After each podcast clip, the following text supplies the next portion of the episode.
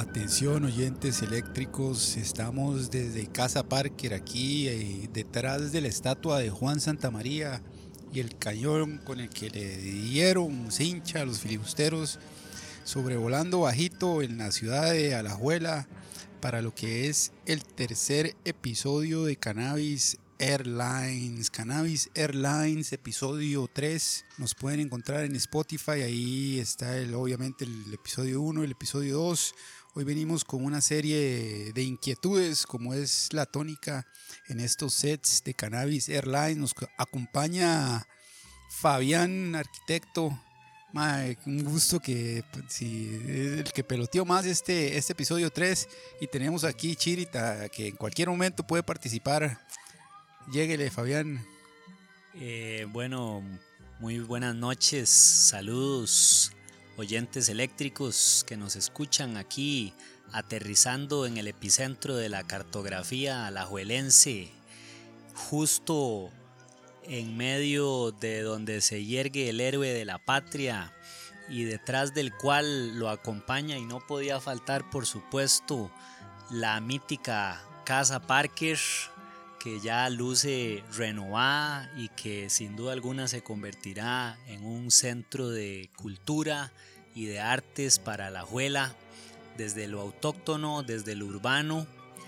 Y pues sí, aquí, aquí, este, buscando eh, descifrar este laberinto de diferentes encrucijadas alrededor de la paranoia, ahora que veníamos conversando la paranoia que nos genera, pero no el cannabis. El cannabis no da paranoia, señores, sino todo, toda, la, toda la maraña de, mensajes y de, y de propaganda en contra de en contra del cultivo, en contra de la medicina, en contra de las bondades que tiene este, esta, esta hierba que, que la naturaleza nos ofrece para múltiples cosas y para grandes beneficios para muchas personas y que sin embargo en función de los intereses del mercado y de las grandes corporaciones eh, se vuelve eh, un, elemento eh, para, para continuar con, con, estas guerras, esta guerra psicológica, esta guerra real que tiene personas inocentes tras las rejas. Y bueno, sí, pues aquí, aquí estamos eh, prestos a dar nuestro aporte y sobre todo seguir, seguir manifestándonos, tosiendo alto. interesante ahora, Fabián, que mencionaba esto de las guerras. Desde el 71 que los gringos inventaron la DEA, eh, los Estados Unidos se han gastado un billón de dólares en la, abro comillas, en la guerra contra las drogas y no se acaban las drogas, no se acaba el tráfico y la plata para combatir las guerras las pone, la, la ponen ellos y los muertos el resto del mundo. Con, con respecto a otras cosas que decía Fabián, que, que interesante eh, esos puntos que usted toca porque bueno, ustedes, de todos he sabido que lo que nos comemos está lleno de químicos, ¿verdad? Y además no solo está lleno de químicos, estamos, es, es comprobado, ahorita no recuerdo el dato, que nos estamos, o sea, nos estamos comiendo una importante cantidad de plástico. Y como ya nos parecemos más a, a, las cucarachas, hay, hay una crisis hay una preocupación porque eh, los antibióticos ya no están dando resultados. Mae. El mundo está experimentando, mae. aquí les voy a leer un texto mae, para que lo comentemos. El futuro del tratamiento con antibióticos. El mundo está experimentando una crisis de resistencia a los antibióticos hasta que los seres humanos sean incapaces de, de sobrellevar una infección. A este ritmo, el futuro de la resistencia a los antibióticos es, es muy sencillo de predecir las opciones de tratamiento seguirán disminuyendo hasta que se utilicen mejores opciones terapéuticas naturales, dicen algunos estudiosos del tema. Y se descubrió que los terpenos de marihuana son una de las opciones disponibles a tener en cuenta para el futuro del tratamiento con antibióticos. No obstante, las pruebas actuales no son suficientes para concluir cuál es la mejor opción. El descubrimiento de la penicilina marcó el inicio de la edad de oro de los antibióticos, pero esa edad de oro está terminando. Si bien es cierto que todo estuvo bien durante un tiempo, La resistencia a los antibióticos es ahora una realidad, gracias al abuso, paréntesis, mal uso y uso excesivo de los medicamentos antibióticos. Ma, entonces como que de acuerdo a este texto, igual ah, en el podcast, cuando lo esté ya en Spotify, ahí van a estar los enlaces a todo lo que vayamos comentando aquí. Eh, ma, es, es como la, la- lo- yo hacía mención de las cucarachas, porque si uno le echa el veneno que venden en el súper a las cucarachas, eh, las hijueputas generan resistencia y ya después ese, ven- ese veneno no, no las termina de, de- de matar. Y con respecto a, ese, a eso que se dieron cuenta los que hacen ese veneno, empezaron a salir otro tipo de, de venenos que son como... Hay unos que le, bueno, para mencionar, hay unos que les dan a los bichos y lo que hacen es que los esteriliza. Entonces las, las próximas crías nacen estériles y así se va matando la vara. Pero en el caso del, del ser humano, weón, todo este montón de venenos que hay eh, de, nos están haciendo inmunes a algo que nos podría curar. Y la respuesta está, una de las respuestas, de las tantas respuestas, está en, en lo natural. Pero mientras se siga penalizando a la planta, hay menos espacios para estudiar los beneficios que eso podría traer. Entonces nos estamos, di, bueno, nos estamos, no, nos están ahorcando, nos están matando desde mi ignorancia y mi perspectiva. Es un asunto muy, muy interesante porque, bueno, de repente me surgen algunos conceptos que son importantes de, de discutir y salir, ¿verdad?, de ciertos mitos. Por ejemplo, me surge la idea del concepto de la adicción, que de repente es, es algo que pues ciertamente escandaliza a todos y, y por supuesto que con suma razón, ¿verdad? Este, quienes hemos experimentado en nuestras familias quizás eh, o con amigos y etcétera, eh, de los estragos que puede producir una adicción, este, sabemos que, que es un tema, que es un tema delicado, ¿verdad? Eh, y sin embargo, eh, al mismo tiempo, vamos a ver, ¿quién ha escuchado de una persona que haya sido, este, eh, haya tenido que, que- que ser atendida de emergencia o algo así por, por una sobredosis de, de cannabis? Este, eh, o por una, este, no sé, un uso, un uso este, inadecuado del, del cannabis, ¿verdad? Tal vez, tal vez hay, hay, hay casos pues de, de, eh, que están mal llamados por, por, por las autoridades como intoxicaciones o así. Este, pero en realidad no se trata de eso, se trata simplemente de personas que ante una, ante una broma tal vez de un familiar que le echó a los brownies un poquito de cannabis y la abuela se moría tanto de risa que mejor la llevaron al hospital porque de tanto morirse de risa se cagaba de la risa. Eso, señores, eso no es una sobredosis, eso no es una sobredosis, eso no es eh, una intoxicación. Y entonces a lo que voy resumiendo es que tenemos que tenerle mucho cuidado a las adicciones, pero las adicciones no tienen que ver con ninguna sustancia en específico, las adicciones tienen que ver con el manejo de nuestra ansiedad y eso viene en la educación y viene dentro de un montón de cosas. Entonces en ese sentido este tipo de medicamentos que las, las grandes farmacéuticas nos imponen, ¿verdad? Este, de alguna manera lo que vienen es a crear pues un, un- estado, ¿verdad? Alterado de la conciencia.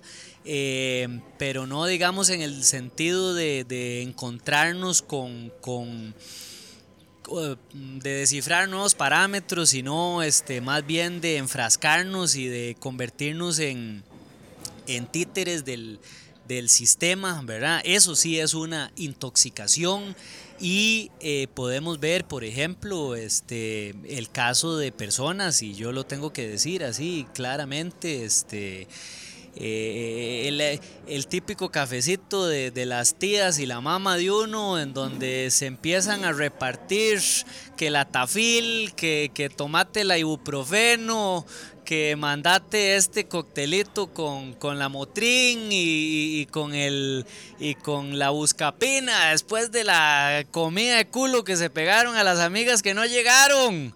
Eso es una mesa de adicciones y es una mesa de consumo de sustancias tóxicas para el cuerpo. Entonces, frente a eso, eh, ¿qué significa el uso del, del, del, cannabis? Bueno, el uso del cannabis significa conectarse con una medicina, no este tipo de medicina, este, digamos, experimental de las grandes farmacéuticas, sino una medicina milenaria, una medicina ancestral y que si es bien utilizada eh, sirve pues para combatir una serie de cosas y que se va a imponer este cuando ya como usted bien lo menciona este no funcionen digamos los antibióticos no funcionen este las vacunas no funcionen los medicamentos porque estamos tan inmunizados que más bien eh, nuestro sistema inmunológico ya no funciona sino es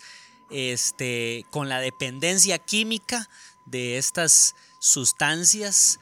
Eh, y dentro de eso, pues más bien, como ya lo mencionamos, el cannabis viene a crear una simbiosis, como nos lo explican este, algunos autores, ¿verdad? Y algunas personas que han hecho eh, exposiciones muy claras de eso, ¿verdad? Que tenemos un, un sistema este, que es susceptible a los cannabinoides, ¿verdad? Eh, el, sistema cannabinoide que está presente en plantas, en animales, bueno, en animales, pues el ser humano es un animal, ¿verdad?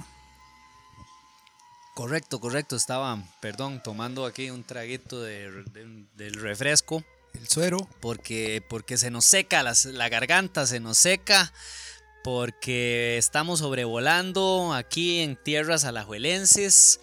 Vuelo bajito. Así es, así es, este, y es, y es un sobrevuelo para estar alertas también, porque se nos seca la garganta de indignación, de saber que hay personas que a las cuales mantenemos, por cierto, porque con nuestros impuestos y, nuestro pago al gobierno también tenemos que mantener personas que desafortunadamente pasaron de trabajar en un empleo informal porque así los llevó la sociedad a tener que estar encerrados en una cárcel porque este de porque el producto que, que están dispensaban de se le ocurrió a alguien que no podía ser legal, ¿verdad? Y todos los familias de los opiáceos se consiguen en la, en la farmacia para que la abuelita y la, y la mamá los pueda compartir en el tecito ahí mientras se comen a la amiga que no fue.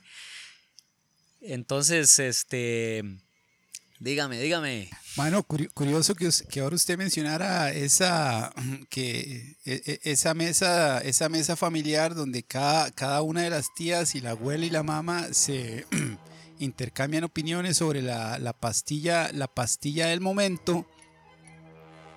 La, la pastilla del momento, mae. Y hay, una serie, mae, Dope. Hay una serie Dope que hay, bueno, hay una aplicación que se llama Stremio, es gratis, ahí pueden ver esa serie Dope. Y esa serie de lo que trata, mae, es como una farmacéutica, mae, engañó a todos los gringos y originó la crisis de los opiáceos, que básicamente fue dispensar heroína en pastillas y de, un montón de sobredosis, se, han muerto 400 mil personas, los encontraron culpables, el juicio, en el juicio los condenaron a pagar 13, 13 billones, billones de dólares por todos los daños que, que le causaron a un montón de personas.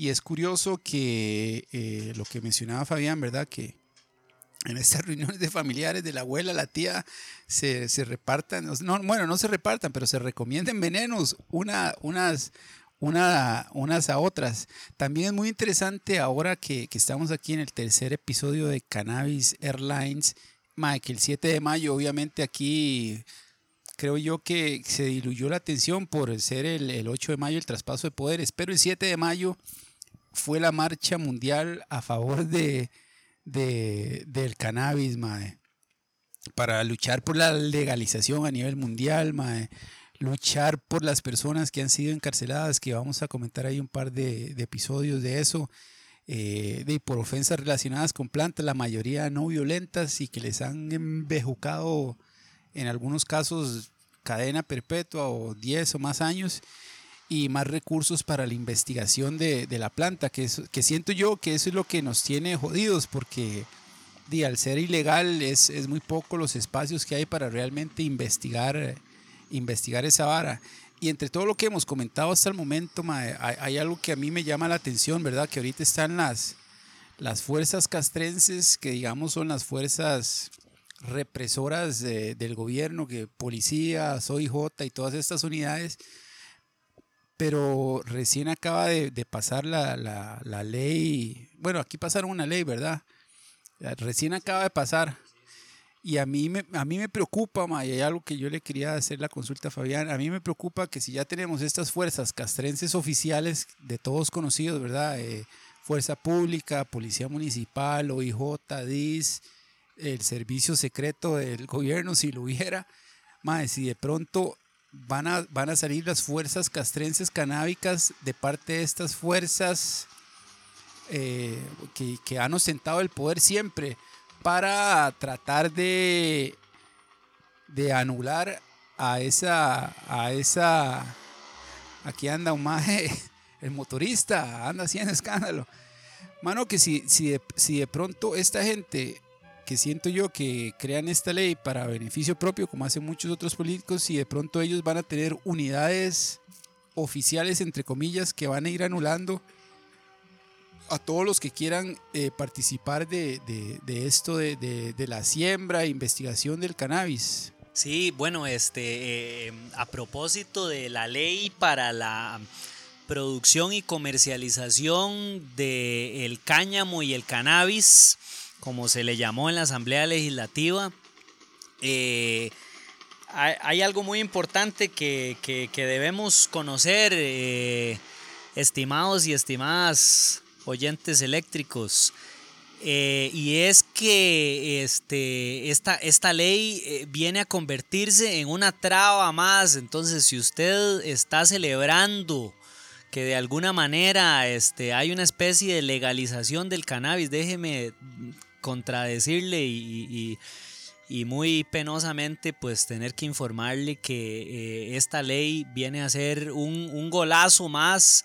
Y, y, lo tengo que decir, eh, aunque en realidad no fue el, el, el, espíritu, digamos, de la, de la ley cuando se discutió en la Asamblea Legislativa, en donde hubo varios diputados este, renombrados que, que estuvieron a favor este, de ella, ¿verdad? En cuenta eh, eh, mi gran amigo Roberto Thompson, a quien le envío un, un gran saludo, y algunos otros diputados, digamos que más progresistas, si se quiere.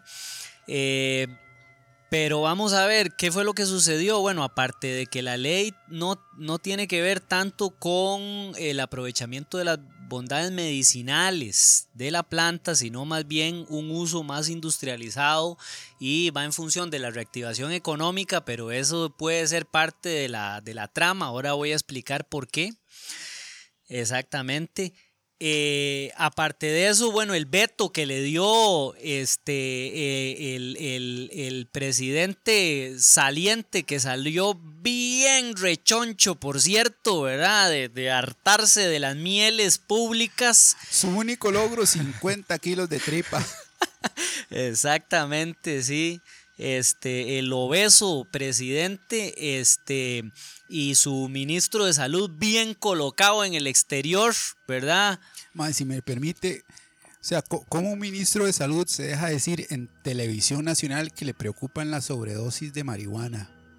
Y, y, aún, y aún de relinchar de esa manera, lo contrata un organismo internacional. Correcto, correcto, sin ningún criterio técnico, ¿verdad? Este, eh, eh, eh, pues poniendo en riesgo su propia ética profesional. Eh, se deja eh, de mencionar los, los mismos prejuicios, ¿verdad? Con, con, los que esta guerra ficticia este, pretende eh, meterle miedo a la gente. ¿Y qué sucede al final? Este veto genera una reforma que lo que hace es una estocada para quienes, para las personas que practican el autocultivo, por ejemplo, Debemos recordar, este, amigos y amigas oyentes eléctricos, que el autocultivo va totalmente en detrimento de lo que sería el tráfico. Es decir, si, no, si queremos menos narcotraficantes y, y menos capos y menos sicarios, pues entonces que tengamos más autocultivo y más gente que tenga en su casa su huerta con sus ávilas, su hierbabuena, su, su, este, sus plantas medicinales y por supuesto su, su cannabis. Eh, pero bueno, entonces, ¿cómo, ¿cómo, este veto genera una, una estocada? Bueno, porque eh, plantea que se va a penalizar el autocultivo, se va a penalizar este, el consumo abierto de cannabis, entonces eh, lo que antes no era este, prohibido, que era eh, fumarse un purito ahí en el parque, ahora sí puede ser motivo de que a usted se lo carguen, ¿verdad? Para que tenga cuidado con eso. Y, y entonces al final pues esta ley lo que hizo fue debería llamarse la ley de penalización del cannabis, porque lo que está haciendo es penalizando el cultivo y el consumo del, cannabis en su casa y en sitios públicos. ¿Y por qué? Porque lo que se pretende al final en general es que solo aquellos que tengan las licencias puedan este, eh, de ofrecer el producto a la población.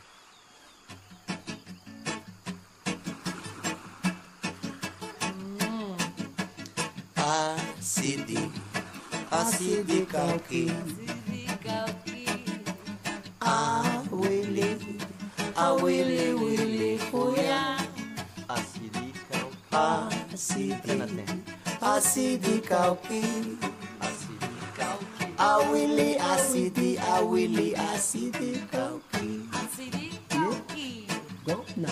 Ah, Bibi, Habibi cauqui. Yeah asidi kauki habibi awili wili nubia. Asidi kauki hasidi hasidi kauki asidi kauki awili alili awili asidi kauki asidi kauki Cachi bachi buki.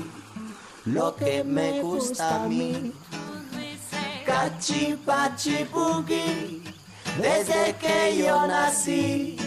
Digo cachi bachi boogie, a Willy, a Willy, a Willy, a Willy, a Willy, asidi, asidi, asidi. Oh, yeah.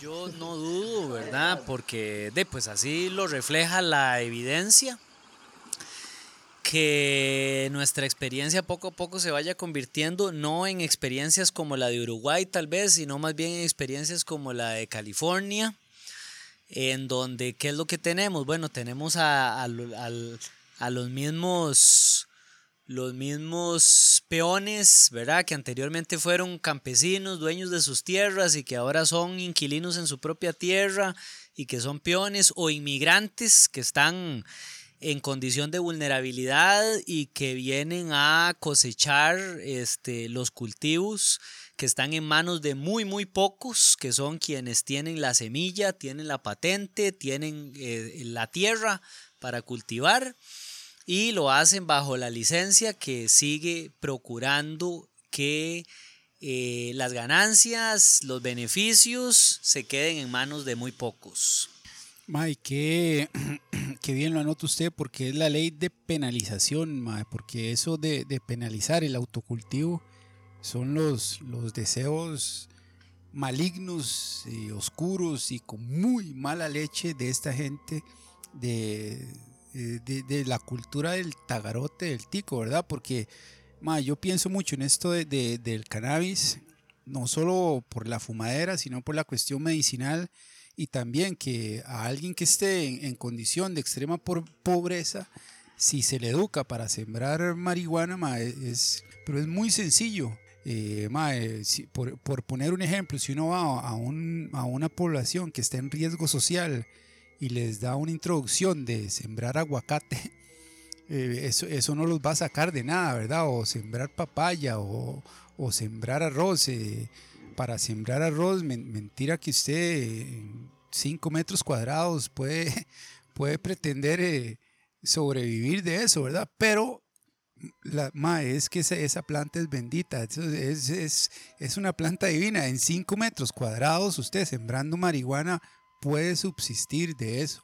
Y puede subsistir no solo eh, produciendo para que alguien se la fume, sino que la puede aprovechar de un montón de maneras. Sí, correcto. Y sí. esta gente muy maliciosamente, eh, la ley de penalización, así debería llamarse, Fabián, legítimamente. Ley de penalización del autocultivo y el consumo del cannabis. Así debería llamarse nuestra ley para, para usted, amiga y amigo eh, oyente eléctrico, que tal vez estaba prendiéndose esa tocolita pensando que qué bendición nos ha llegado. Este, déjeme decirle que eh, esta ley de penalización del consumo y el autocultivo viene a, y es la, la conclusión a la que quería llegar, viene a crear esta nueva competencia policial.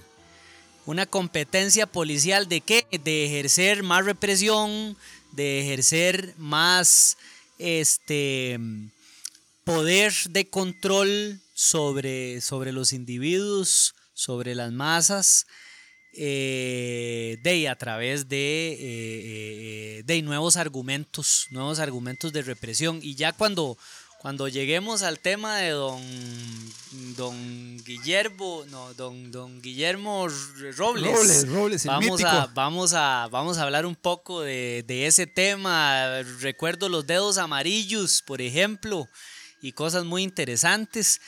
Cierto, ¿qué, qué, qué nuevos signos para detectar y, y poder avalar esa represión eh, eh, nos darán ahora, ¿verdad? Porque en los tiempos de don Guillermo eran los, enséñeme los dedos, usted es un marihuano, etcétera, etcétera. ¿Qué Sí. irán a utilizar ahora? Sí, correcto, correcto, Dey. Me imagino que posiblemente este, ahora en nuestra era informacional, digital, habrá que mostrar este, la, la no sé, la, la receta verde o la, no sé, la, lo que nos, la, la, licencia que nos, que nos procure este, el carnet de marihuano. Sí, pero bueno, este, el, el- el cultivo del cannabis se podría eh, eh, eh, decir que es un cultivo intensivo, no es un cultivo extensivo, ¿verdad? Este, hay, hay tipos de agricultura este, que son extensivas o de este, actividades agropecuarias como la, la ganadería, por ejemplo, de carne, que es, que es un, un, un tipo de actividad extensiva. ¿Esto qué es lo que significa? Significa que necesitamos tener una cantidad de tierra gigantesca para poder sostener este, este, eh, este tipo de economía. ¿Verdad? ¿Para qué? Para que quede al final en manos de, de muy pocos. Y sin embargo, el cultivo del cannabis es un cultivo intensivo. Usted en su patio de su casa puede tener unas cuatro o cinco plantitas y con eso ya usted le vende a los amigos, a la abuelita le dice que le deje que se deje de tomar la tafil que la está envenenando y que se active sus cannabinoides con, con, con buen cannabis natural. Y eh, Sí, lo puede ese- hacer en el patio de su casa con un ambiente muy controlado y sobre todo la planta, las altas concentraciones que puede tener de todos estos nutrientes y de todos estos elementos beneficiosos para la salud. Ma, yo quisiera enviar ahorita, primero dedicar una vez más todo lo que hagamos de Cannabis Airlines al mítico Mario Cerdas, que, al que le están haciendo una persecución y ahora que lo, bueno, él tiene que cumplir una condena de ocho años, pero cuando lo detuvieron, cuando lo detuvieron en esta ocasión, que ya lo encontraron, entre comillas, culpable, Ahí hay un mae, no es Michael Soto, pero sino el director del OIJ que se dejó decir otro montón de barbaridades. Aceites de CBD para drogarse y Ma, es, es, es, es increíble, ¿verdad? Esto es para hacer un documental y que el mundo vea la clase de, la clase de, de, de- de bichos tan, tan demoníacos Sí, que, sí. que están rigiendo eh, los, los, ¿cómo se dice? Los sistemas opresores. Hay una acotación ahí interesante porque no solamente la abuelita con la tía en los, en los tecitos estos, este, se- recetándose veneno. se drogan de lo lindo, envenenando su cuerpo, sino que, este, y me consta, me consta porque, eh, este, por razones que... Ma, per- sí, Perdón que lo interrumpa, pero eso que dice usted es legítimo. Uno encuentra a las tías y a las abuelitas que, que entre ellas se regalan pastillas y eso es, o sea, o sea, el- las pastillas que me recetan a mí no son, no le van a servir a usted. correcto, sí, y, sí, y- sí. y se pasan estos cócteles, eh, estos cócteles, ¿cómo, ¿cuál es la palabra? Radioactivos, kriptonita pura. Exacto, por, por ejemplo, el, el ministro de Salud en su verborreo este, eh, eh, dijo, entre otras cosas, que, que, que cómo, cómo hacía, cómo hacía el... cómo hacía el, el, el consumidor de cannabis para, para poder definir las dosis y no mandarse una sobredosis, no hacerse el puro muy fuerte o algo así. Y sin embargo, eh, eh, eh, se extienden recetas verdes a lo loco y la tía le regala a la abuelita, la abuelita le regala a la cuñada y, si, y cuando ya sienten que el efecto de la felicidad pasa, entonces se, se- se mandan dos pastillitas para que ya no, no, no haya problema o cuatro goticas más que se vayan, por si una gotica más, una gotica menos de, de clonazepam en, la, en, en el tecito no cae mal.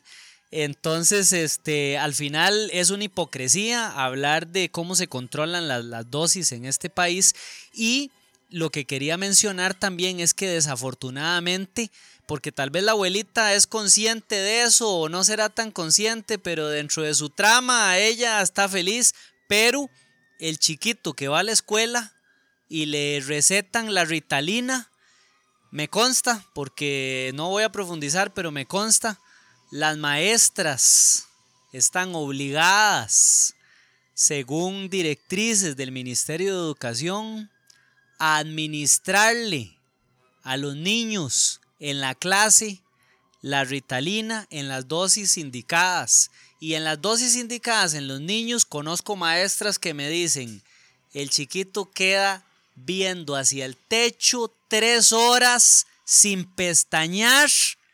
¿Y eso qué es, señores? ¿Eso qué es? Por favor, el aceite de CBD en, en niños con déficit atencional, en niños con hiperactividad, con trastorno limítrope de, la personalidad, son, es, es algo mágico porque activa eh, la sinapsis cerebral, eh, activa esos, ese sistema eh, cannabinoide y, y- y- poco a poco eh, se va más bien teniendo menos dependencia de las sustancias para la concentración, para este, la funcionalidad. Y sin embargo, eh, lejos de recetarse este tipo de cosas, eh, de ahí entramos a, este, a estos mismos venenos que, que están destruyéndonos. Ve- venenos puros, mae. Y ahora que usted menciona eso, Fabián, quisiera, quisiera recomendar aquí una, una película, un par de películas. La primera es- El Jardín de la Alegría, aunque el título en inglés es Saving Grace, Salvando a Grace del año 2000, mae. que nos muestra a una mujer que tras perder a su marido decide montar una plantación de marihuana en su jardín hasta que se le mete el agua y la quema. Esta es como la sinopsis, mae, muy- aquí yo les, yo les voy a dejar el enlace para que vean este peliculón tan bravo. Y el otro, mae, otra película que tienen que ver, son varias las recomendaciones aquí que tenemos. Es una que se llama Green is Gold, de eh, Verde es Oro del 2016 que trata de un muchachillo de 13 años que de pronto ve que al papá lo meten a la cárcel por cuestiones de tráfico y le toca vivir con el hermano mayor que es un productor de cannabis, entonces hay ahí una hay ahí una, una vara muy mítica, igual vamos a dejar los, los, los, los enlaces sobre, sobre estos sets, man.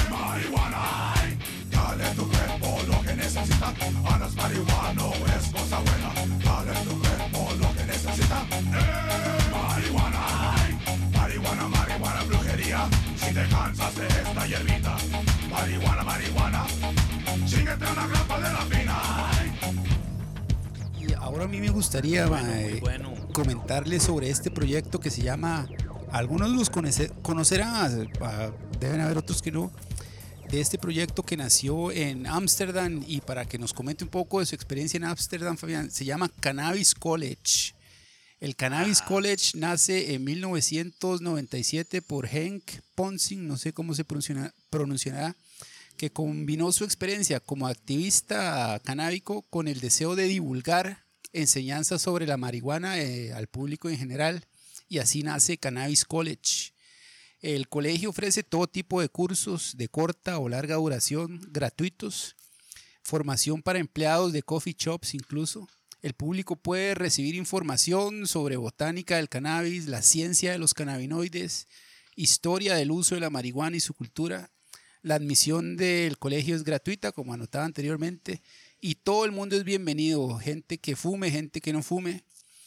Eh, los usuarios recreativos pueden recibir orientación para identificar marihuana contaminada, muy importante, el Muy narcotráfico importante. o peligrosa, mientras que los usuarios medicinales pueden acceder a formación sobre el uso de vaporizadores en vez de fumar. El colegio, el colegio incluso posee su propio huerto de marihuana en el sótano. Eh, simplemente es como lo que se pide es una donación. Si usted no puede donar, no hay ningún problema. Y la gente puede ir a visitarlo y fotografiarlo. Está en Ámsterdam. A mí lo que más me llamó la atención de este proyecto tan bravo es lo de la marihuana contaminada o peligrosa, porque al, al narcotráfico, al narcotráfico no le importan las propiedades curativas de la planta, no le importan los mejorar los estándares de producción, lo único que le importa es generar más dinero.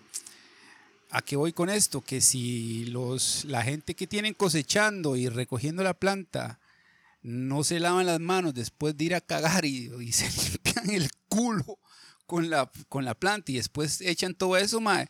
O sea, aquí, di, mae, o sea, pues suena chistoso, pero mucha gente puede estar fumando caca. Se, pu- Correcto. se pueden, la gente, se pueden estar miando en la plantación y no solo el, el ser humano, sino que eso puede estar lleno de cacas de rata, mono y, y quién sabe qué, qué otras cosas. Eh, entonces, como hablábamos ahora, ¿verdad? En esa ley de penalización aquí, más allá de que se pueda fumar marihuana a, a diestra y siniestra en cualquier espacio público, es poder tener un estándar de, de producción seguro, que la gente sepa lo que se está fumando y, y como lo que se está comiendo, ¿verdad? ¿Quién quiere comerse una torta de, de hamburguesa llena de mierda, por ejemplo? Sí, sí, eh, eh, qué- qué interesante eso que usted menciona. Hay, hay, varias ideas ahí en el, en el, en el aire y voy a tratar de, de retomarlas todas. Eh, el- el cannabis contaminado, por ejemplo, ¿verdad? Este, y esto lo voy a ligar con un asunto de, de clase social y de estatus. Y- y- y entonces ahí es donde, donde decimos, bueno, ¿por qué nos manifestamos? ¿Por qué la marcha del cannabis?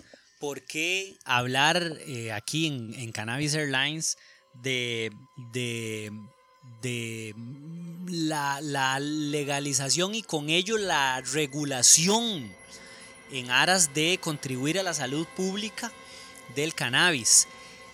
Porque este, yo recuerdo, por ejemplo, en mi experiencia como, como carajillo de, de barrio obrero, digamos, eh, en aquellos años y los que son más viejillos y les tocó igual que a mí, pues seguramente recordarán, eh, digamos que en los, en los 90 y más, más para allácito, este, de, habían dos, dos tipos de cannabis. El cannabis que fumaban los chiquitos ricos y el cannabis que fumábamos todos los demás. Y ese cannabis que fumábamos todos los demás, este, era muy interesante. Yo recuerdo que es muy diferente, muy diferente a lo que por fortuna ofrece, digamos, el, el mercado negro actualmente, ¿verdad? Eh, bueno, que digo mercado negro porque sigue siendo un mercado que está, digamos, dentro de la ilegalidad. Pero ese mercado del cannabis entonces hacía que personas como yo, que era un limpio, ¿verdad? De barrio, ¿qué tenía que hacer? Exponerse a los lugares más peligrosos para ir a conseguir el cannabis. Eh, poder, digamos, correr el riesgo de ser presa de asaltantes, de, de bueno, de, de, de, una serie de personas, ¿verdad? Este, tener que comprar directamente en las, digamos, cadenas de narcotráfico, ¿verdad? En donde hay otros intereses totalmente distintos y que son intereses que están en mutuo acuerdo con las autoridades, señores, y de eso vamos a hablar después. Entonces, bueno, como lo decía también, recuerdo en las anécdotas de don Guillermo Robles, este, uno tenía que pegarse una buena aventura para conseguir un poco de cannabis y ese cannabis venía contaminado con amoníaco, porque le echaban amoníaco para que no oliera en los contenedores donde se, se, transportaba y en los lugares, ¿verdad? Exacto, entonces, señores, eso le hacía a uno estragos en la mente. Y este, de pero uno no tenía otra opción que, que consumir eso porque uno como consumidor de era a lo que podía tener acceso, ¿verdad? Entonces, eh, en este, bueno, si lo podríamos traducir, Instituto del Cannabis en Ámsterdam, que sí, por fortuna tuve la oportunidad de estar por allá y ver la proyección social que el instituto tiene sobre la ciudad es muy interesante y a mí en lo personal, debo reconocerlo, me hizo salir de varios mitos porque cuando yo llegué yo creí que iba a ser un poco de pijones ahí, marihuanos, pelo largo, dedos amarillos, va, este eh, eh, fumando marihuana y, bueno, este, eh, detrás de eso hay tecnología, hay científicos, hay personas, sociólogos, psicólogos, este, una serie de profesionales importantes que están tratando sin tabúes, sin prejuicios este, y de acuerdo con los resultados reales técnicos eh, todos los beneficios que puede haber y lo, lo están poniendo al servicio de una sociedad. Entonces, eso también a nivel del comercio uno lo ve reflejado, ¿verdad? Y bueno, yo tuve esa, esa gran anécdota, ¿verdad? De, de llegar a Ámsterdam y apenas bajando del avión, este, buscar el primer coffee shop que me encontraba para poder jactarme de decir que pude comprar en un establecimiento este, ya no tenía que pasar el puente aquel de las gradas de Pueblo Nuevo y pagarle los 500 pesos al piedrero, sino que ya podía, podía ver en un menú los diferentes tipos de cannabis y bueno, hey, este, eh, vi uno que se llamaba Amnesia. Y, bueno, ciertamente fue una absoluta amnesia porque los sucesos que, que acontecieron después del consumo de, ese garrote, este, eh, quedaron dentro de esa memoria del inconsciente, porque no, no hay más que ráfagas y otras cosas. y bueno, fue muy, fue muy interesante, ciertamente. Pero eh, sí, definitivamente el Instituto del Cannabis en Ámsterdam es algo que contribuye directamente con la economía de la ciudad. Y Ámsterdam, bueno, que es una ciudad muy cultural, muy llena de elementos eh, muy interesantes, una, una sociedad, digamos, muy desarrollada desde el punto de vista de la colectividad este, y, y, sí, muy, muy, muy, muy buena la experiencia y excelente que pudiera, que el Ministerio de Salud, en vez de, de ver cómo penalizaba y creaba más argumentos policiales para reprimir, este, más bien eh, hubiera creado un, un, un aparato en función de asegurar la calidad para los consumidores, por ejemplo de los productos derivados del, del cannabis que, que, vienen a incluirse, digamos, dentro de este proyecto de ley. Eh, muy diferente hubiera sido la historia, pero bueno, este, este, ¿por qué pasa eso? Todo esto pasa por lo que mencioné anteriormente, y es que eh, quienes controlan el narcotráfico están en alianza con las autoridades que a su vez son controladas por el gran imperio que nos impone sus políticas económicas y todo esto al final tiene que ver con cosas económicas. No importa la calidad, no importa si usted, amigo consumidor y amiga consumidora, se friegan la mente, pero el asunto es un asunto de ganancias. Y la DEA, como usted lo mencionaba, nunca vino a eliminar ninguna droga y aquí no estamos hablando de cosas como el cannabis, sino que estamos hablando de otras cosas que van directamente a incitar ese instinto de ansiedad que crea las adicciones, como por ejemplo la, cocaína, que es otro tema eh, interesante para, para argumentar, ¿verdad? Eh, y, viene a, hacer un control del tráfico. ¿Para qué? Para que todas las ganancias al final se queden en los dueños del imperio, señores. Cuando surge un pobre de la nada por aquí, en estos lugares de América Latina, en esta selva de, de, de, de paganos que no merecen la tierra, como lo decía el destino manifiesto. Cuando surge un limpio de esos que se hace millonario vendiendo eh, y, y- y- traficando, la DEA le dice, suave señor, porque usted tiene que pagar un peaje. ¿Cómo se trasciende ese peaje? Hemos visto en películas, series, en todo lo que usted quiera, libros sobre la vida de- de- de capos como Escobar y como El Señor de los Cielos en México y otra gente. Hemos visto cómo se produce, cómo se transporta, cómo se lleva a Estados Unidos el gran consumidor. Pero señores, lo que casi no hemos visto es cómo esas ganancias quedan allá. Y adivinen cómo, cómo se lava todo, cómo se lavan todos esos dólares.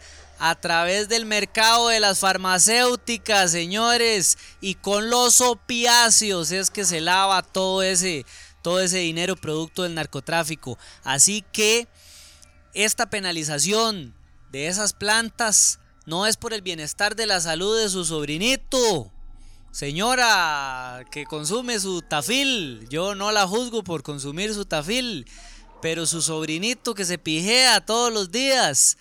La DEA no está aquí para controlar que ese muchacho se haga un hombre de bien. Él va a ser un médico como el que le receta a usted la tafil, que él ni a puta se la toma porque él se fuma su purito todos los días.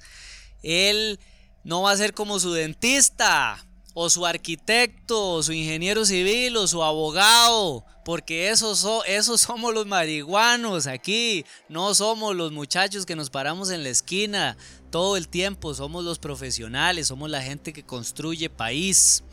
Y esa DEA y esa represión policial que está aquí no está para controlar nuestra salud, está para asegurar que las ganancias se vayan allá, se vayan al final en donde una sola persona es la que recoge todo ese asunto. Excelente intervención de, de Fabián y nos empiezan a llegar audios. Y ahora que, que- que Fabián ha mencionado estas, estas reuniones, cuando vemos por allá a la distancia que dos unidades de las fuerzas castrenses empiezan a patrullar el parque Juan Santa María en busca de uno no sabe qué. Mae, nos llegan este audio. Mae, este audio es muy interesante porque, porque no, sabemos si la gente involucrada, obviamente eh, la- la- el audio está alterado, ¿verdad? Para, para no fusilarlos públicamente. No sabemos si las personas alteradas se les fue la mano con la mantequilla canábica o algún garrotote de los que mencionaba Fabián, o si de pronto estaban intercambiando Ritalina, Tafil, Clonazepam, eh, y Valiums, que ya, ya no las hacen porque era- Pero no, no, no sabemos eh, este, no sabemos estos tres elementos que era lo que estaban consumiendo, pero sí, sí tenían una, diserta- una disertación Este vamos a dejar solo, solo un pedacito porque es, es a mí en lo, en lo personal me pareció una locura, una locura de, de audio. Y ya ustedes cuando lo escuchen nos dirán. Y siempre me quedó la duda de, de, qué estaba cons- consumiendo esta gente cuando, cuando nos de, se, se decidieron enviarnos este audio. Entonces, escúchenlo ustedes, eh, esta disertación tan exquisita que tuvo esta gente y, y ya volvemos. Excelente, entonces estamos para hablar del, del pedazo. Efectivamente estamos fumando marihuana, hierba ancestral milenaria. Te ayuda mucho. Más que repartir pedazos, no decía, lo que ayuda es a repartir pedazos, no solo encontrar pedazos, repartirlo con pedazo de quién es suyo, usted le va a dar pedazo. Vea, mae. Yo a María Juana le doy todo, mae. Conmigo la tiene toda. Estamos aquí bonito, mae. No, ella, ella no quiere pedazo, ella quiere una fracción. No, no la quiere toda. Quiere un pedazo de ella. Un pedazo, un pedazo, nada más. Es una fracción. No está diciendo si la forma es cónica, si es la puntita, si es la parte más cilíndrica. Si, si, si, si, es la parte de arriba o de abajo. Pero es un pedazo fractal. El pedazo. O sea, eh, yo creo que ella estaba deseando de tu pedazo, sobre todo. de ningún otro pedazo. Todas queremos pedazos, ¿es cierto? Ma, eso, eso es interesantísimo porque, bueno, en los tiempos en que vivimos parece que hay una corriente que, que niega, quiere negar las ganas de pedazo, como que las ganas de pedazo se han ex- extinto, pero yo siento que, que eso es una falacia y son parte de fuerzas, eh, como decían en los años 60 con la crisis de los, de los misiles en- en Cuba, que quieren... eh, confundir a las masas, a la multitud, porque ellas quieren pedazo y eso es eso es una realidad y si no que lo diga aquí nuestra compañera para que, que no, no nos deje mentir. Por supuesto que es así, o sea, ¿quién no quiere pedazo? ¿A quién le dan pedazo y a quién no le dan pedazo? O sea, entremos en, esa, en ese punto, o sea, las mujeres de ahora todas tienen a un pedazo a la par, pero realmente no tienen el pedazo. Y todas queremos pedazo, o sea, ¡Oh! Excelente disertación y yo estoy en total, yo concuerdo con esas palabras. Pero mi inquietud es la siguiente, ¿por qué algunas carajas son tan mojigatas y niegan esos deseos de pedazos? hipócritas, hipócritas todas. Bueno, este, ellas, eh, yo no abogo ni discrepo sobre su ver. Las negacionistas están llevando esta carajada a un punto estratosférico. Eh, evitar el pedazo, negarlo, no, o sea, el querer o no, no es opción. El, el punto es el por qué no quieren el pedazo. Pero no quieren el pedazo y lo niegan. ¡Qué barbaridad! ¡Qué barbaridad! y silenciar a las masas y a un gran sector de la población que sabe de la importancia de pedir, repartir y tener el pedazo.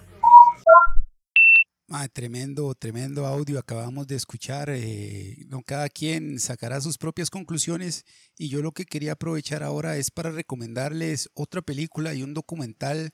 Primero un clásico de, de 1978, los, lo- lo- los que siguen la trayectoria de la planta y todo lo relacionado con el cannabis, ¿verdad? Que es una cultura de fijo van a conocer a estos personajes, Chich y Chong, Up in Smoke, se llama Up in Smoke, que, que son dos compas, dos músicos en una serie de alocadas peripecias de toda índole mientras fuman marihuana. Es una comedia bien, bien entretenida. Y el otro, lo, lo que les quería comentar- co- eh, recomendar, que lo vean, igual en la descripción del podcast van a estar todos los enlaces a, a esto que hablamos aquí. Es un documental que se llama ¿Qué pasaría si el cannabis curara el cáncer? del año 2010 que es uno de los primeros documentales en abordar los beneficios terapéuticos que podría aportar la planta del cannabis una vez eliminado el THC, el componente que, provo- que provoca los efectos psicotrópicos de la marihuana, o sea, lo que hace que, de que la gente se pije. Entonces la película Up in Smoke de 1978 la encuentran fácil en YouTube. El documental también está completo en YouTube. What if cannabis cure cancer? ¿Qué pasaría si el cannabis curara el cáncer? Del 2010. Y antes de darle la palabra a Fabián, ¿verdad? Y también tomando en cuenta que tanto este episodio como los dos anteriores los hemos dedicado al mítico Mario Cerdas, que a mi parecer eh, es, es como un chivo expiatorio y, y es un ejemplo de que aquí en Costa Rica también por crímenes no violentos se, se encierra injustamente a la gente. Hay, hay violadores, asesinos que les meten menos años que lo que le metieron a, a don Mario Cerdas. Y yo les quería comentar el caso de una pareja que se conoce en el Reino Unido como los Robin Hood, que están entre rejas. Eh, dice así, en el Reino Unido también existe una política injusta relacionada con la marihuana. A pesar de que las penas son inferiores, las historias no son menos desgarradoras. En octubre del 2012, Michael Foster y Susan Cooper fueron sentenciados a tres años de prisión por cultivar una gran cantidad de marihuana en su granja en Lincolnshire. Lo que, lo que comenzó como un hobby se convirtió en un negocio con el que la pareja ganó 400 mil libras en seis años. A primera vista podrían parecer criminales que buscaban una vida de lujos, pero no es el caso. La pareja gastó gran parte de su dinero en proyectos sociales, algo que el gobierno británico probablemente podría permitirse si legalizara la marihuana, algo que también podría pasar aquí si realmente existiera una ley en pro de la investigación, la producción, el autocultivo y no como la que nos embejucaron ahorita. La pareja ciertamente disfrutó la vida, pero también donó mucho dinero a escuelas en Kenia, pagaron las tasas académicas de tres niños de una familia pobre y cubrieron los gastos de una operación que salvó una vida. A pesar de todo ello, siguen en prisión, bueno, ya debieron haber salido, porque esto es del 2012, y además les tocó pagar al gobierno británico 60 mil euros. Maya, lo que hoy, o sea, el Reino Unido es capaz de mantener a esos hijos de la gran puta de la monarquía que no hacen ni mierda, que ese que son los modelos a seguir de Carlos Alvarado, el porcino que acaba de salir de presidente, y bueno, y que prácticamente él fue eso, ¿verdad?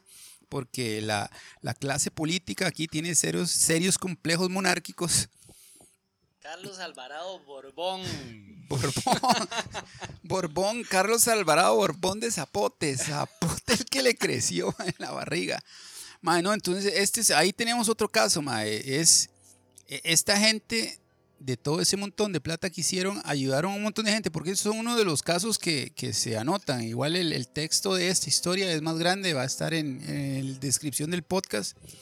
Y es de los de las cosas sin sentido que, que pasan en, en, el, en, el, en este planeta, mae. Yo, yo específicamente escogí este, mae, porque el Reino Unido tiene siglos de mantener a ese montón de vividores, reyes, entre comillas, reyes y reinas, que no hacen absolutamente nada, que no hacen absolutamente nada y, y cuya caridad es dar, porque saben que si dan se ganan 100 veces más de lo que dan, y esta gente realmente ayudó y, y los embejucaron tres años encerrados, ma, por la, esta planta milagrosa, ma.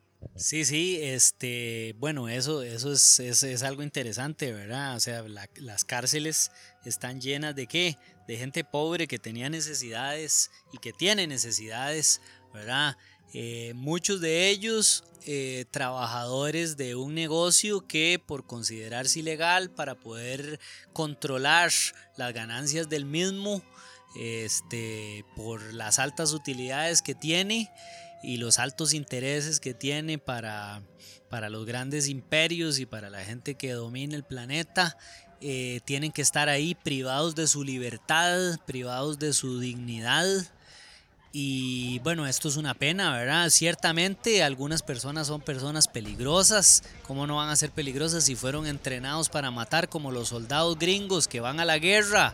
Como los chiquitos que agarran y les van metiendo esta fantasía de alter egos de superhéroes que vienen a, a, a salvar el mundo de, de seres seres de otros planetas y de otros contextos, ¿verdad? Entonces, eh, es, es, eh, da, da, mucha lástima saber, saber, ¿verdad? Que don Mario Cerda se encuentra este, privado de su libertad, este, sin ser a todas luces eh, una, una culpable de lo que se le atribuye o una persona que realmente sea peligrosa para la sociedad. Este, peligroso es ese, es ese señor que, que, que considera a las mujeres parte de su propiedad y que ahora parece ser presidente también. Y todos los otros señores que se comportan como él, ahora qué, qué, qué argumentos se les va a dar para que cambien su conciencia, por ejemplo, ¿verdad? Y entonces tenemos delincuentes libres y personas que podrían dar aportes positivos a la sociedad y que están tras las rejas, convirtiéndose en un peso para la ciudadanía y este por supuesto en detrimento de, de su propio bienestar porque de nadie nadie quiere estar en ese en ese lugar. Eh, y sí, sí, eh, todavía el mundo no ha salido de ese periodo de los, de los falsos dioses, de los falsos profetas, de los imperios, ¿verdad? Este, y de, de, estas personas que son, son, son ungidas y que por un apellido este, y sin el más mínimo mérito como seres humanos disfrutan de una posición privilegiada en el mundo. Y como las matemáticas no engañan a nadie y el mundo y la física es lo que tiene que ser, cuando uno está arriba y está privilegiado es porque hay miles que están abajo y están sufriendo. Eso sépanlo todas y todos ustedes, oyentes eléctricos, que es la realidad del mundo. Así que siempre que pensemos que algo es nuestro privilegio, recordemos a la gente que tiene que sufrir como víctima de eso.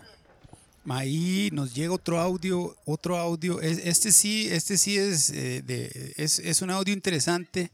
Lo vamos a tirar en, en, dos segmentos porque, porque de pronto eh, este muchacho que nos envía este audio sí estaba disfrutando de un viaje astral a pura, a pura, a pura cannabis y empezó a disertar pero es una disertación muy, muy interesante de la cual ustedes tienen que sacar sus propias conclusiones y después de, de, lo que van a escuchar, me gustaría retomar la historia del 420 que hablamos algo en el episodio 1, dándole referencia. Ahí, ahí siento que eh, eh, me da un poco de pena esto que pasó en, en, el episodio 1 porque uno se deja llevar por toda esa influencia y tomar como, como, como única verdad lo que pasa eh, en países como Estados Unidos, otra vara, sin tomar en cuenta que, aquí, también, aquí también creamos cultura, aquí también creamos país y aquí también están pasando cosas interesantes e importantes que, tiene, que tienen mucho peso. Ya verán de qué les hablo. Y además, luego de escuchar este audio tan prosopopeico, Venimos con la historia de Jeff Misansky, que tiene mucho que ver con algo que me pasó a mí montado en el carro de, un elemento de muy dudosa procedencia. Entonces escuchemos este audio. Buenas, buenas, mi estimadísimo Waldo y el legendario Quillos, allá del barrio de Don Bosco, entre la Gran Villahermosa y el llano de Alajuela aquí reportando, reportando, haciendo el reporte de vuelo de Cannabis Airline. Y bueno, los, los dejo aquí con un poquito de, del vaivén strobodélico de las olas del mar de este Caribe costarricense que luce para nuestros oídos y nuestros ojos un verano bestial.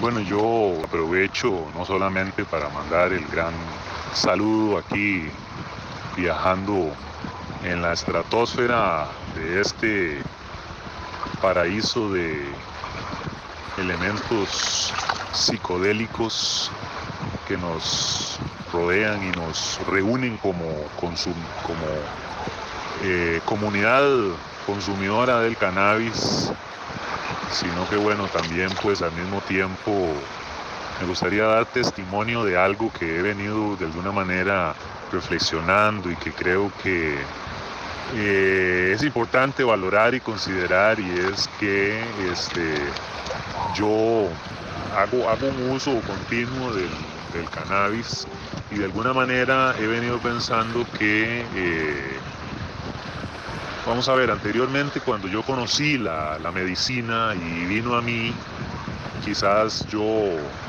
en esos albores de la juventud y también prejuiciado, de hecho, justamente por toda esa atmósfera de, pensamientos negativos que, que algunos, eh, algunas empresas y algunos acaudalados confabularon para eh, satanizar la droga, pues entonces uno, uno piensa que, que el uso que tiene es un uso recreativo, ¿verdad? Inclusive, este, y no lo asocia quizás con cosas más trascendentales o en aquel momento no era así, sin embargo eh, he, logrado ver que, que de alguna manera la, medicina, al igual que muchas otras medicinas milenarias, tiene las bondades de este, abrirlo a uno hacia ese conocimiento milenario que todos los seres de alguna manera tenemos esa, esa memoria ancestral. Cuando se habla de la legalización de, del cannabis, por ejemplo, es importante también ver quiénes son los que están detrás de esa legalización del cannabis, eh, que, vamos a ver por qué en algún momento este, no era eh, satanizado el consumo, sino que era promovido y por qué después eh, se, se, digamos, se generó una, una situación de ilegalidad aunque nunca fue real en términos legales propiamente, pero sí a nivel social había una ilegalidad y por qué ahora se pretende abrir y de qué manera se está abriendo, ¿verdad? Porque al final es gente que está, digamos, este, detrás, detrás de, capitalizar con, con, cualquier cosa, ¿verdad? Este, lo que en su momento sea el, el, el recurso, digamos, del, del cual partir. Queremos que esto implique un cambio en el modelo económico, por lo menos de lo que tiene que ver con esta, este tipo de medicina y que de ahí se convierta en un ejemplo para todo el modelo económico en general.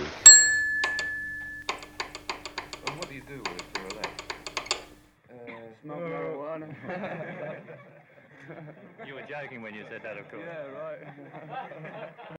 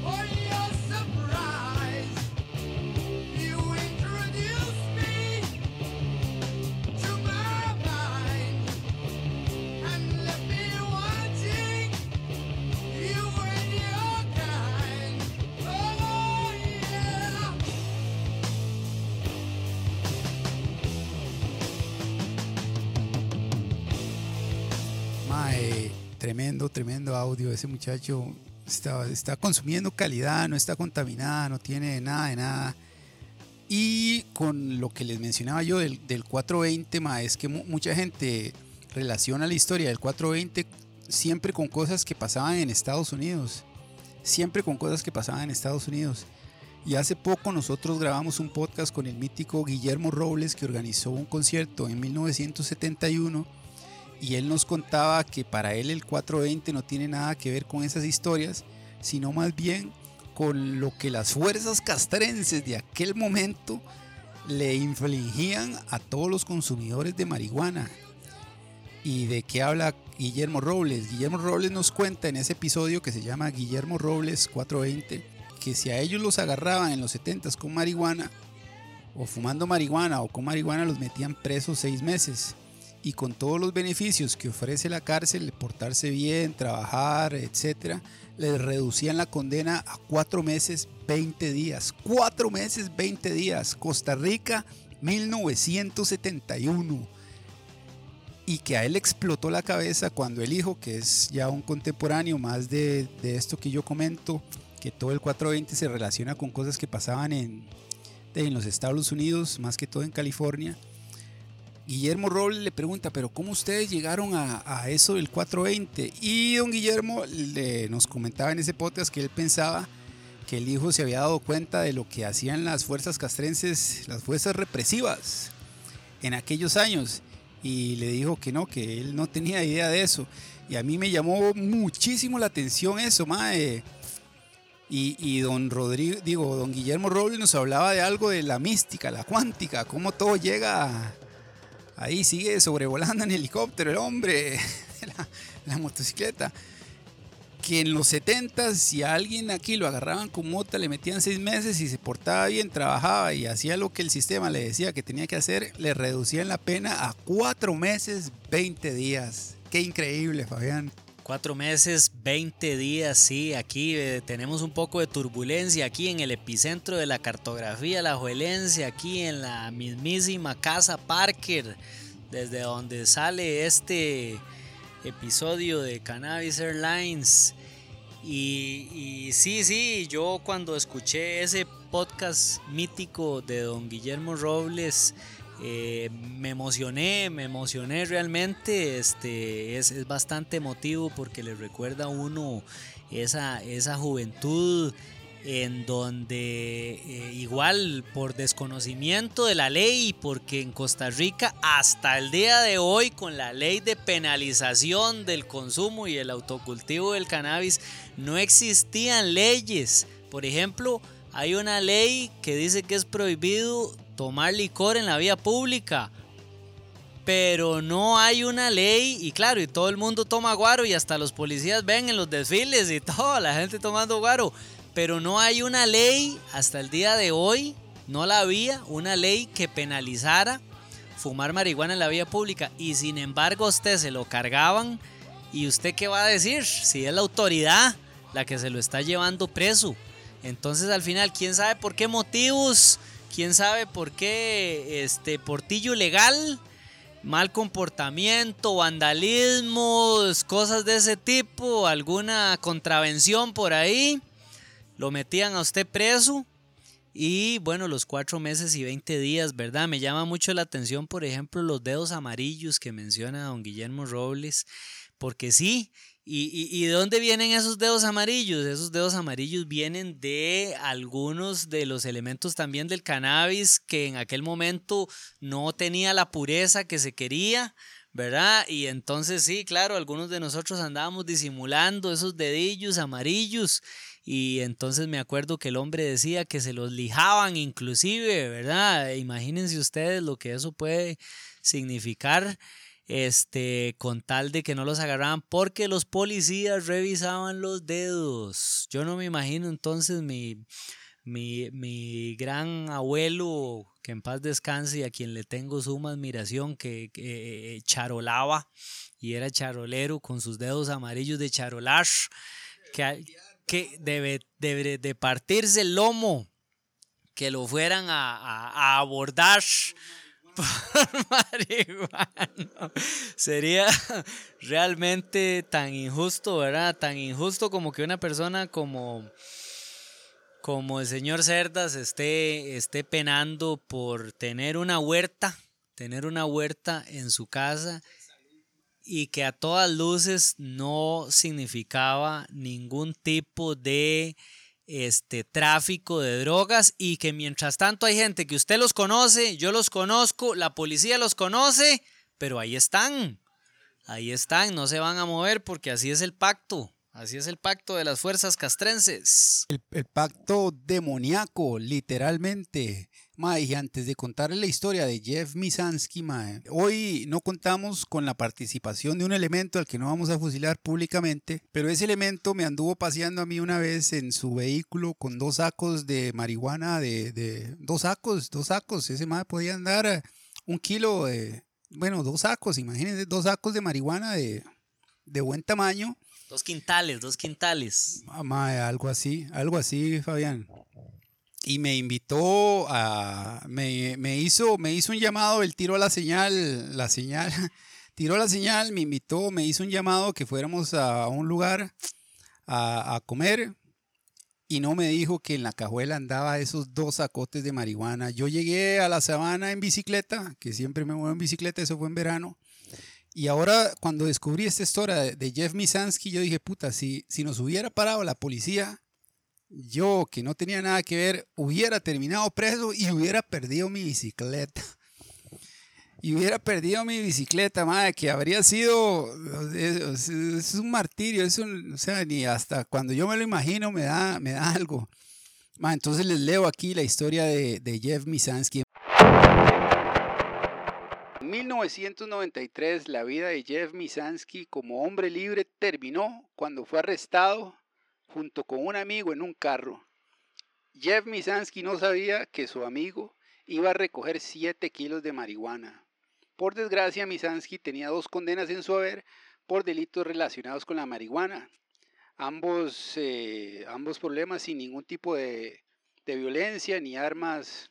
Aunque Misansky nunca había estado en la cárcel y nunca había cometido ningún delito violento, fue condenado a cadena perpetua porque una ley en el estado de Missouri permite que los delincuentes de drogas sean condenados a cadena perpetua por un tercer delito, el tercer strike que llaman los gringos.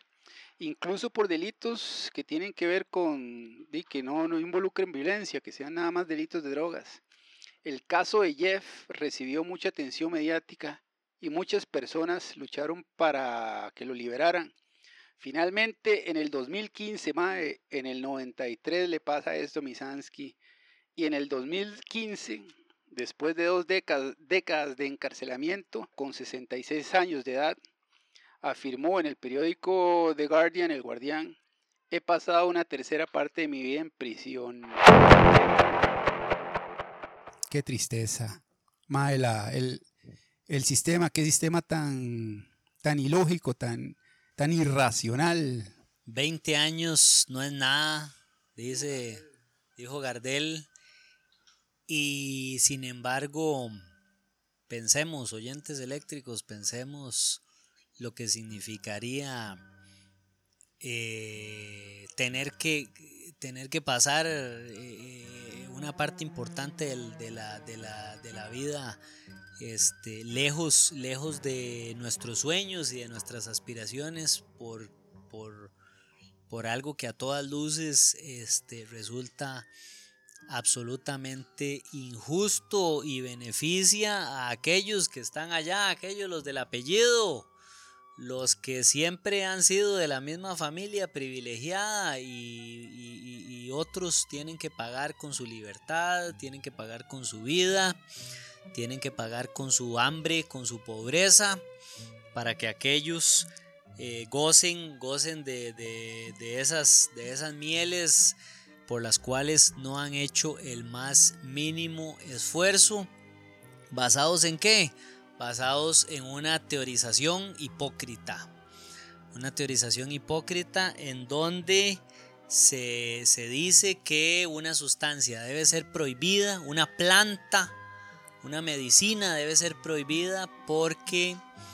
¿Por qué? Por un tema económico meramente, pero este, disfrazado de este, secuelas psicológicas, por favor. O sea, hablemos de secuelas psicológicas de, del- de los medicamentos. Vea, algo tan ingenuo como las vacunas, inclusive. Señores, necesitamos enfermarnos para crear anticuerpos. Así es como funciona las, los, los- los ciclos sistémicos, armónicos de- de- de- del ambiente. Es decir, este, eh, o sea, las, las ballenas no se vacunan, los delfines no se vacunan, los tiburones, los jaguares viven en su ambiente. Ciertamente eh, hay, hay, hay riesgos que afrontar, hay riesgos que, que afrontar, pero bueno, eh, nuestro intelecto, nuestro intelecto nos ha dado la oportunidad de encontrar en nuestra conciencia cuáles son aquellos elementos de nuestra naturaleza que, que, que vibran, que vibran en, en, una misma armonía con nuestra propia simbiosis, con nuestro propio cuerpo.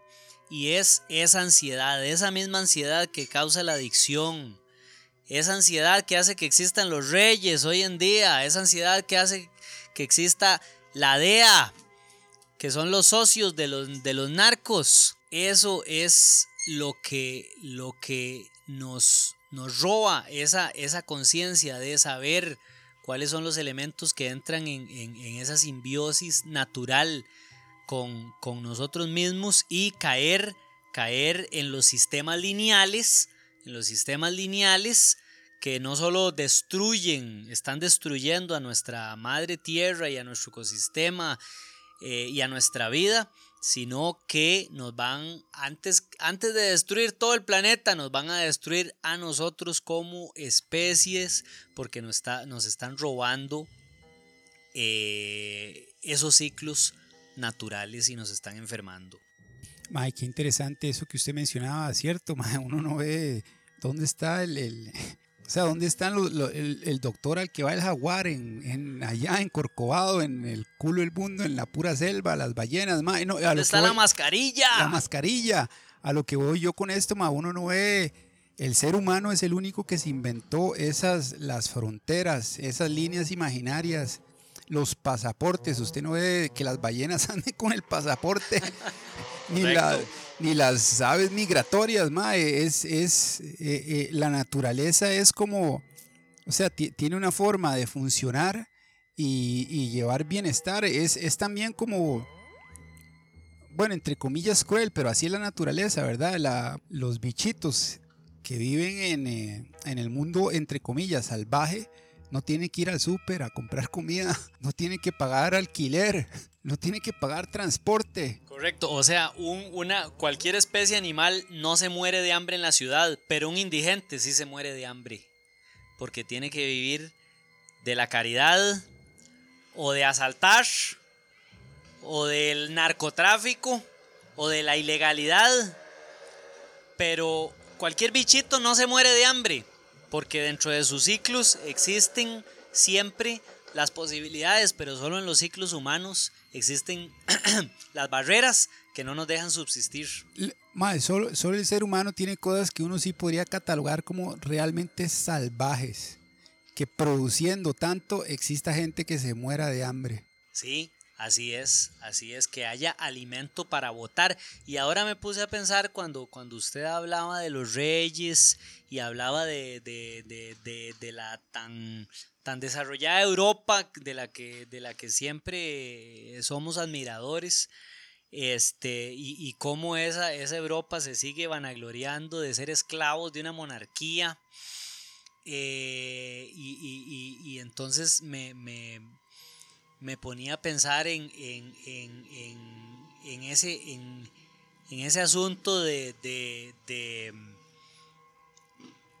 de, eh, em, cómo los, los imperios em, de, han, han, desarrollado, digamos, un, un, un, un imaginario un imaginario irreal de, de subsistencia, ¿verdad? Y, dentro de esto la, la cultura, las creencias, la, la, religión han jugado un papel importante para arrancarle lo, lo natural al, al, al, ser humano, ¿verdad? Este, eh, eh, eh, y entonces, por ejemplo, yo recordaba una noticia en Alemania de una empresa que botaba los litros de leche para jugar con el precio de la leche. Porque este, nuestro aprendizaje como seres humanos y nuestra socialización como seres humanos lo que nos lleva es a ser esclavos de sistemas irreales, inventados, en donde botar la leche que es un, recurso, que además es un fluido de un animal que los seres humanos extraemos y, y- y nos, y nos- nos lo bebemos, ¿verdad? Este, se lanza y se, y se bota para subir el precio o para controlar el precio de eso, mientras que en otros países ni siquiera existe agua, mientras que hay lugares en África en donde están deseando que haya al menos agua para poder sembrar cualquier cosa para comer. Entonces, por Dios, o sea, ¿qué clase de seres somos nosotros como humanidad que nos jactamos de prohibir el consumo de una sustancia por encima de, de, de- de- otras que son legales siendo más dañinas y que sin embargo vemos a miembros de nuestra propia especie muriéndonos de hambre, muriéndose de hambre y nosotros eh, dentro de nuestros privilegios no luchamos por la justicia. Señores, por eso, por eso el 420, por eso las marchas, por eso abogamos por una legalización, no porque somos unos marihuanos que nos paramos en una esquina vagabundos sin nada que hacer, sino porque, señores, buscamos una sociedad más justa, en donde a los indígenas no los maten para robarle las tierras, para que siembren monocultivos que destruyen la selva y nos enferman aún más, para que las sustancias eh, eh, legales que nos enferman no se sigan difundiendo para que la abuelita se separe del nieto y la tía se separe del sobrino porque el sobrino se pijea con el cannabis y la, y la tía se mata con la tafil. Y, y entre legalidad e ilegalidad no nos ponemos de acuerdo. Siendo humanos, teniendo emociones, pudiendo abrazarnos, señores. Ma, y- y, y eso que acaba de decir usted es eh, como la antesala mística para recomendarles otro documental del 2016, Grassroots de Cannabis Revolution, Raíces Verdes, la Revolución Canábica del 2016, producido en el Reino Unido que profundiza los efectos positivos del cannabis a nivel medicinal y aborda las consecuencias que podría tener su legalización para la sociedad. Otro documental, antes de pasar al siguiente punto que les quería recomendar, es uno italiano del 2019, Canapa Nostra, cuyo título significa lo siguiente, es un juego de palabras. Canapa es, eh, o sea, significa cáñamo en italiano y Nostra, que viene de la Cosa Nostra, el nombre de la famosa organización mafiosa siciliana. Sin embargo, el punto de vista nos sitúa muy lejos de la criminalidad, buscando un viaje apasionante para el redescubrimiento de la planta. Ma. Entonces, Grassroots de Cannabis Revolution 2016 y Canapa Nostra del 2019. Ma, ahora que eh, en este episodio hemos comentado mucho, ¿verdad? Lo que eh, los iluminados, entre comillas, líderes de opinión, entre comillas, se dejan decir a, eh, en televisión nacional, ¿verdad? Sobredosis de marihuana, que los CBDs son para drogarse. Siguen las fuerzas castrenses y oscuras, diabólicas, tratando de satanizar la planta, mae. Y se, se dice que, que el cannabis produce adicción. Ya usted lo había hablado al puro inicio del programa. O que el cannabis es la puerta para otro tipo de drogas más bravas. Atención, oyentes eléctricos. Aquí seguimos, seguimos y vamos a refrescar un poco la garganta. Aquí desde, desde la casa Parker. Y bueno, hablábamos de adicciones. Eh, ¿Produce adicción el consumo del cannabis? Bueno, para hablar seriamente, debemos decir que eso es algo relativo, pero entonces debemos remitirnos a el concepto que hablábamos anteriormente de adicción. ¿Qué es, qué es la adicción? La adicción se crea por la ansiedad del cuerpo. Y esto es, digamos, algo que está conectado directamente con el pensamiento visceral. Y dentro de esto lo que, lo que debemos entender es que el pensamiento humano es eh, una, una, una sinapsis que se crea dentro de eh, la actividad neuronal Y esta sinapsis no solamente ocurre en el cerebro como tradicionalmente se cree, sino que existe en diferentes lugares del cuerpo, ¿verdad? Por ejemplo, se ha encontrado que en todo lo que es el intestino existe eh, una cantidad de neuronas similar a la cantidad de neuronas que podría haber en el cerebro. Eh, ¿Y qué es lo que sucede con esto? Bueno, sucede que hay varios órganos de nuestro cuerpo que están conectados directamente con una actividad eh, neuronal de forma tal que nosotros, o sea, literalmente pensamos a veces con el hígado, pensamos con el páncreas, pensamos con algunos órganos de nuestro cuerpo, con el culo seguro también. y bueno, con el garrote. Entonces, entonces, eh, ¿qué es lo que sucede? Bueno, algo muy sencillo. Por ejemplo, el hígado, para, para dar un ejemplo, es un órgano que está ligado con el pasado y con el futuro. ¿Por qué? Porque es, el es un- hígado... es un órgano cuántico. Claro. Eh, pero, pero ciertamente el, el- el hígado tiene una función en el, en el cuerpo eh, de acumulación, ¿verdad? De eh, liberación, digamos, de, de sustancias que tiene que ver con la digestión.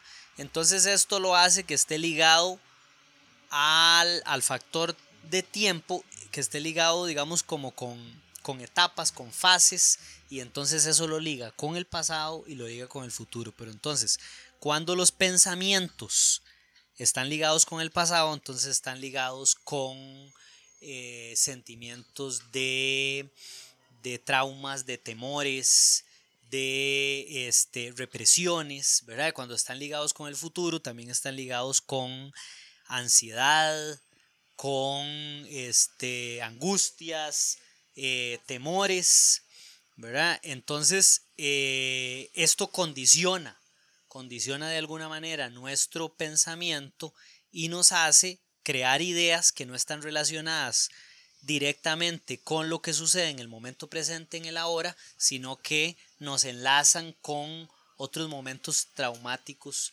en, en nuestra vida. Eh, diferente es, por ejemplo, el corazón, que es un órgano que late constantemente y que desde el momento en que nosotros somos concebidos hasta el último segundo de nuestra vida, está bombeando más o menos al mismo ritmo. Entonces es un órgano que está conectado con el, con el presente. Pero volviendo a estos pensamientos viscerales, este, es ahí en donde se aloja la ansiedad que nos genera, digamos, las, las adicciones. Eh, así pues, hay personas que son adictas, este, de, por ejemplo, a los juegos de azar, o hay personas que son adictas al sexo, o son adictos a los chismes, o a lo que sea, ¿verdad? Que, que, que digamos que, que se convierte en, en el, el, el sustrato del cual se afianzan esas sinapsis que nosotros tenemos, digamos, por ende, de- de- dentro del cuerpo, ¿verdad? Entonces, eh, podemos ver que las adicciones pueden ser a, a- a elementos o actividades o a cosas que ni siquiera son tangibles. Y sin embargo, hay gente que es adicta a esto, ¿verdad?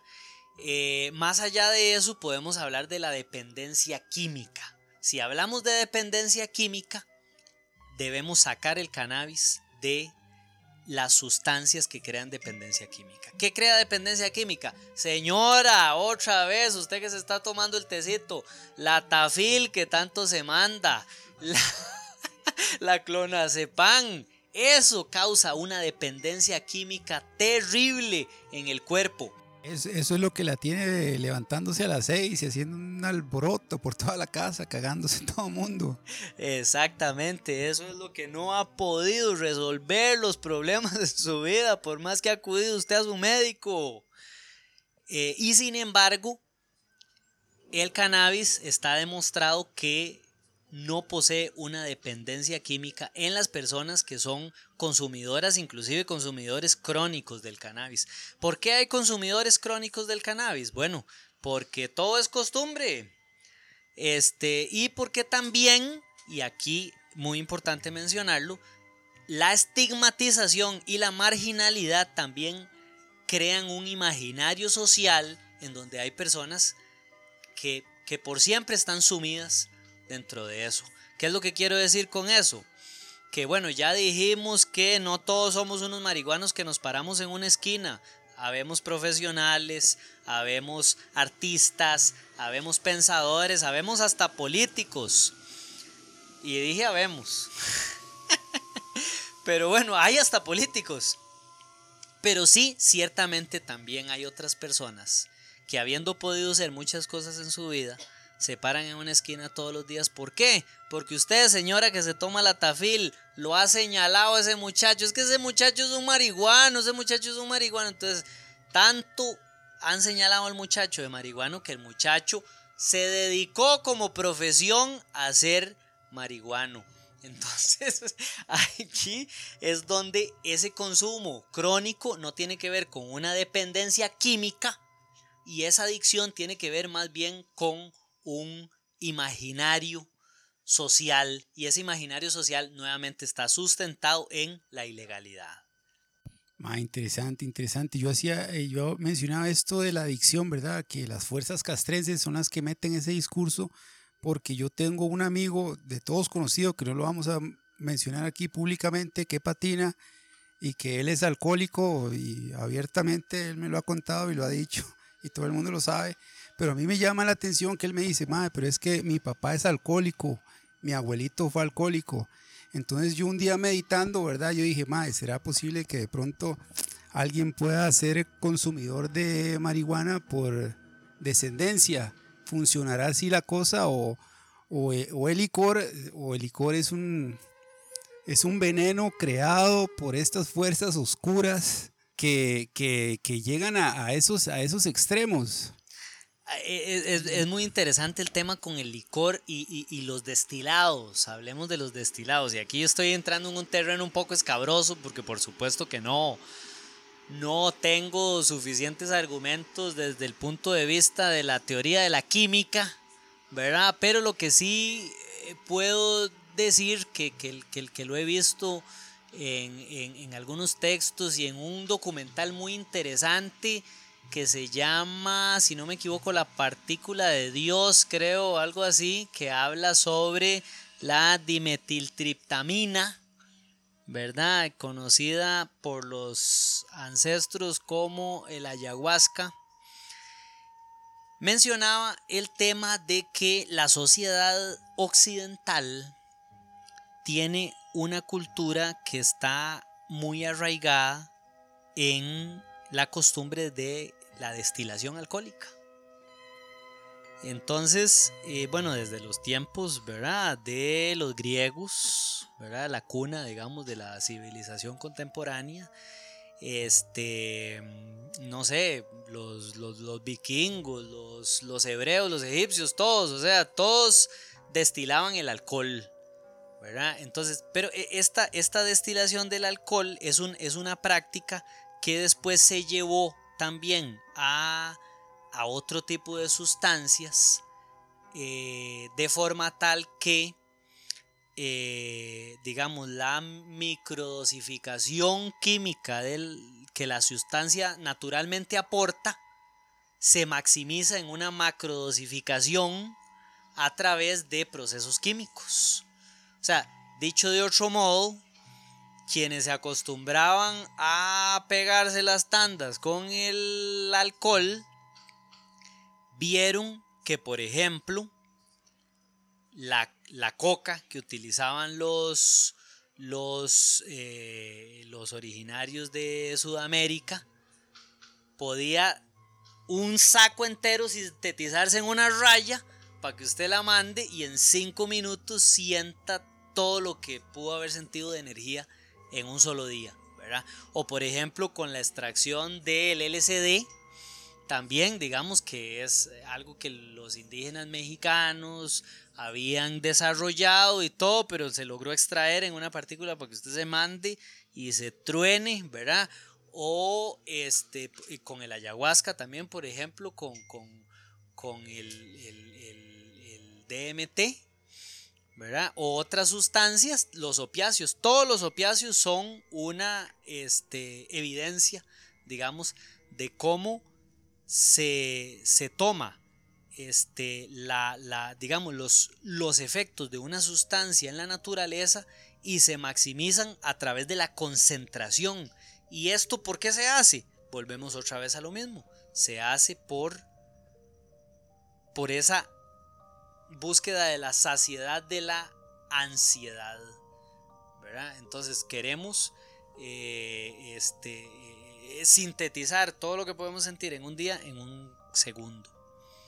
¿verdad? Entonces, bueno, por, por ahí, digamos, eh, no sé, se me ocurre ese... Interesantísima intervención, mae. Nos manda un audio una, una muchacha, eh, obviamente igual, ¿verdad? Como todos los audios que nos mandan, no vamos a quemar a nadie públicamente, más bien agradecemos esos aportes tan místicos a este programa de Cannabis Airlines y vamos a escuchar lo que le pasó a esta muchacha que también es importante con quién fuma uno marihuana, ¿verdad? Esta muchacha nos comenta una historia que tuvo un viaje, mal viaje por andar fumando con elementos de muy dudosa procedencia y pónganle atención a este audio ya al final, llegamos al final de Cannabis Airlines 3. Pero bueno, en mi caso, más allá de, de empalidar, ¿verdad? como lo conocemos eh, popularmente, eh, una vez sí me pasó que me tramé, me tramé con el raid de como que estaba en la casa de un compa fumando y entonces yo había visto que en el baño tenía unas pastillas que por lo general la toman personas que padecen de esquizofrenia y algunos otros problemas ahí. Y bueno también sirven para dejar de fumar. Pero en su momento yo como que tal vez no, no, no lo conocía tanto ya, entonces me fui a y de repente el maestro se metió como en una parte de la casa y yo lo escuchaba como buscando cosas, algo estaba buscando que me iba a enseñar, pero yo se me metió en la cabeza que estaba buscando como un machete o algo con lo que me iba a matar. pero bueno, eso fue como solo, solo esa vez, esa noche en especial y luego ya, ya se me, ya, ya se me pasó la trama. Ay, qué audio más exquisito, más mítico. Mano, para llegar al cierre, mae, di, nada más decir, eh, ahí eh, hoy vamos a quitar a uno de nuestros grandes sponsors, lo vamos a, a tener que quitar de la, de, de la serie Cannabis Airlines por paranoico. Está, está, está jodiendo mucho y no nos dejaba producir y tomar los, las anotaciones para el programa con su con su paranoia. Yo creo que es un caso de estudio bravo. Pero fuera de eso, la, la nada más de, de decir, ¿verdad? Que la planta del cannabis o marihuana ha sido utilizada por los seres humanos por más de mil años y de eso hay. Y esto es un artículo de la BBC News. Ahí va a estar en la descripción del podcast. Y bueno, está en jeroglíficos, está en todo lado. ¿verdad? Mentira. Y no, agradecer a, aquí a Casa Parker que nos prestó este espacio para tirar Cannabis Airlines 3 volando bajito aquí en la República Independiente de Alajuela. A MAP Radio, Radio Pachuco, Bastardos de Poeda, RPGP y Nacionales Skateboards y Puritico Skate que hacen posible este espacio tan mítico eh, de Cannabis Airlines 3. Nada más recordarles que ya están listas las gorras de Cannabis Airlines, en que eso nos ayuda un montón a seguir haciendo este montón de locuras y a Fabián Pura Vida que se apuntó a este episodio de Cannabis Airlines 3. No, no, pues muchas gracias por, por invitarme. La, la verdad es que la he pasado muy bien aquí sobrevolando la cartografía del epicentro de la ciudad de Alajuela, en donde por supuesto protagónicamente a la sombra de nuestro héroe nacional se encuentra la casa Parker, que aquí tengo eh, a la par al, al- mítico Randy Parker, ¿verdad? uno de los vagos patinetos más breteador que yo conozco, que si se anima a decir algunas palabras, pues aquí le cedo el micrófono y por demás pues darle las, la despedida ustedes oyentes eléctricos, muchísimas gracias y eh, esperamos poder vernos en nuevos episodios de Cannabis Airlines. Atención, oyentes eléctricos. Eh, mis amigos, gracias primero que todo de por venir aquí y, desarrollar esta, este, este exquisito programa. Y luego, pues aquí en Casa Parker estamos, hicimos la un- unificación de varios proyectos familiares, eh, pizzería, bueno, restaurante, cafetería, eh, skate shop, eh, tienda de arte, ¿cómo se llama esta cuestión? Serigrafía también, no lo podemos dejar atrás. Y luego también el espacio, tenemos proyectado hacer varias actividades que apoyan el arte y el deporte. Eh, de, un espacio que hace falta mucho en Alajuela realmente. No hay espacios aquí así. Y en realidad en el país cuesta mucho también lugares así. Pero aquí es un poco de todo, mis amigos, y es para ustedes. Pronto en redes vamos a, a publicar la, la reapertura del espacio y, y, celebrarlo lo grande. Y muchísimas gracias, eh, y todos los patrocinadores que hacen posible este espacio. Pura vida, amigos. Mae, tremendamente. Entonces, esto fue Cannabis Airlines, episodio 3. Aquí estuvieron también eh, acompañándonos Ari y Chiri en los máximos estilos del set. Y entonces no queda más que planear el episodio 4. Y, y, nada más. Muchas gracias a los que llegaron hasta aquí. Cambio y fuera, nos vamos, nos de aterrizamos o despegamos, no sabemos, pero ya nos vamos. Pura vida.